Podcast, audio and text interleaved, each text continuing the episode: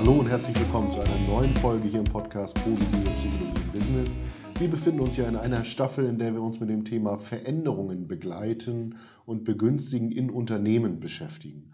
Und deswegen habe ich heute ein besonderes Thema herausgesucht, bei dem wir aus der Forschung wissen, dass es die Anpassungsfähigkeit an neue Anforderungen begünstigt. Und zwar geht es um tiefe soziale Verbindungen bei der Arbeit in der amerikanischen Forschung bekannt als sogenannte High Quality Connections, also Verbundenheit zwischen Kollegen und Teams zu schaffen.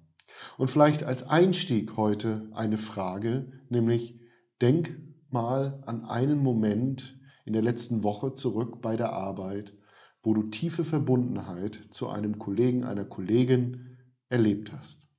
Welchen Unterschied hat es gemacht?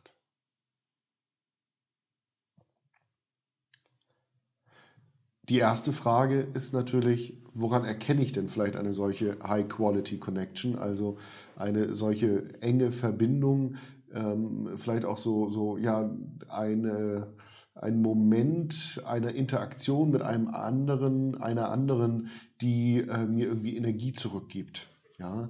Und äh, tatsächlich ähm, erkenne ich das daran, dass ich in dieser Interaktion sehr aktiviert bin. Das heißt, Fragen stelle, Interesse zeige, dem anderen sehr zugeneigt bin, mich auf das, was der andere sagt, sehr stark fokussiere.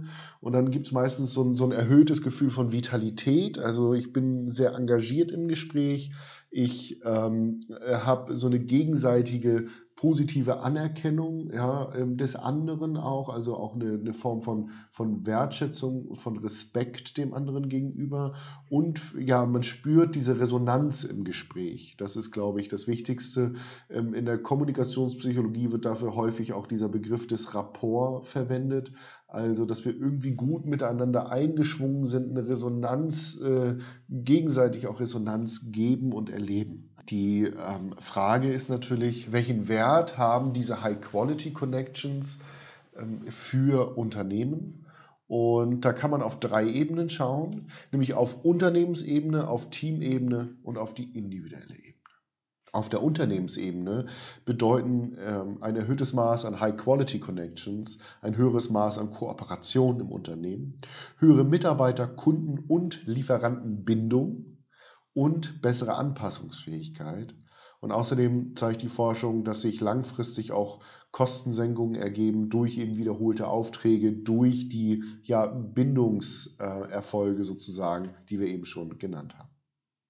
Auf der Teamebene zeigt sich ein besseres Lernen, eine höhere Flexibilität und Anpassungsfähigkeit, also genau das, was wir auch brauchen, um ja dem, dem Wandel zu begegnen, um, um beweglicher zu werden in Veränderungsprozessen und auch eine höhere Kreativität.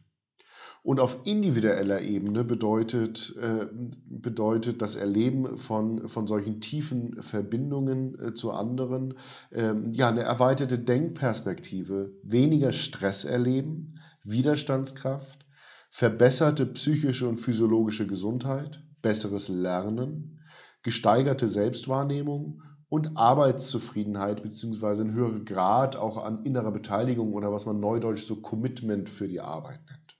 Also rundum erstrebenswert, das zu fördern.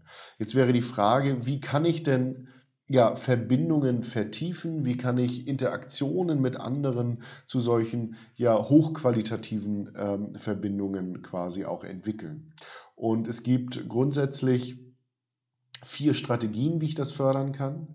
Also einmal durch Vertrauen, dann durch ja, gemeinsames Spielen, durch aufgabenbezogene Unterstützung und durch ja, so eine Art respektvolles Engagieren mit und für den anderen und mit dem anderen gemeinsam. Vertrauen als Strategie, um High-Quality-Connections zu fördern, bedeutet, dass ich anderen vermittle, dass ich an sie glaube, dass sie verlässlich sind, dass sie unsere Erwartungen erfüllen werden und dass ich da ein großes Zutrauen habe, dass ich also quasi ja, so einen Vertrauensvorschuss gebe und ihnen auch signalisiere, dass ich sie als vertrauenswürdig erlebe. Das zweite, das Stichwort Spielen bedeutet, gemeinsam mit anderen äh, sich auch in Aktivitäten zu vertiefen, deren Hauptziel äh, vielleicht nicht aufgabenbezogen ist, sondern zum Beispiel einfach auch Spaß haben. Und das ist ja in der jetzigen Zeit, wo wir auch viel ähm, in virtuell miteinander interagieren, äh, dann auch wichtig, dass wir das immer wieder erleben dass wenn man solche Momente herstellt, auch im digitalen Raum, ähm, das zur Ausgelassenheit führt und das einfach auch gut ja als soziales Schmiermittel im Team ist, sag ich jetzt mal. Und deswegen lohnt es sich vielleicht auch einfach mal äh, kurz sich die Zeit zu nehmen und zu googeln, wenn ich äh, keinen externen Moderator dabei habe in einem Teammeeting.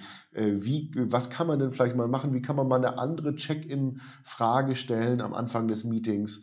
Ja, zum Beispiel, äh, worüber habe ich heute Morgen gelacht oder worüber habe ich in der letzten Woche gelacht? Was bringt mich zum Lachen? Um so ein bisschen zum Thema Humor und mal in eine andere Richtung zu fragen vielleicht.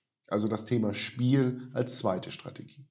Als dritte Strategie, äh, um Verbindungen zu vertiefen, ähm, ja, dient die aufgabenbezogene Unterstützung, die ich anderen gebe. Das heißt, ich kann anderen natürlich durch meinen Support, durch die Zeit, die ich für sie aufwende, die ich in sie investiere, durch äh, Rat, äh, ja, ermöglichen, gute Leistungen abzuliefern. Und wenn ich äh, andere dabei unterstütze, dann fassen sie Vertrauen zu uns. Und ich kann sie natürlich auch in meine Aufgaben zum Beispiel einbeziehen oder in meine Vorträge auf eine wertschätzende Art und Weise ansprechen und ihnen damit zeigen, dass ich sie wahrnehme, dass ich sie respektiere, dass ich sie akzeptiere und ähm, dass ich mit ihnen in Kooperation, in Austausch gehe. Jetzt kann man natürlich auch noch mal schauen, wie konkret kann ich denn ähm, auch noch ja, auf, einer, ähm, auf, auf Teamebene oder auf Unternehmensebene mehr dafür tun, ähm, um zum Beispiel in, meinem, äh, in meinen Teams mehr ähm, von, diesen, äh, ja, von dieser tiefen Verbundenheit, von diesen High-Quality-Connections herzustellen. Und dafür lohnt es sich natürlich auf bestimmte Routinen zu gucken, die wir im Unternehmen haben. Zum Beispiel, äh, indem ich eben die Check-in-Fragen nochmal reflektiere. Ähm, ich habe eben ein Beispiel schon gegeben.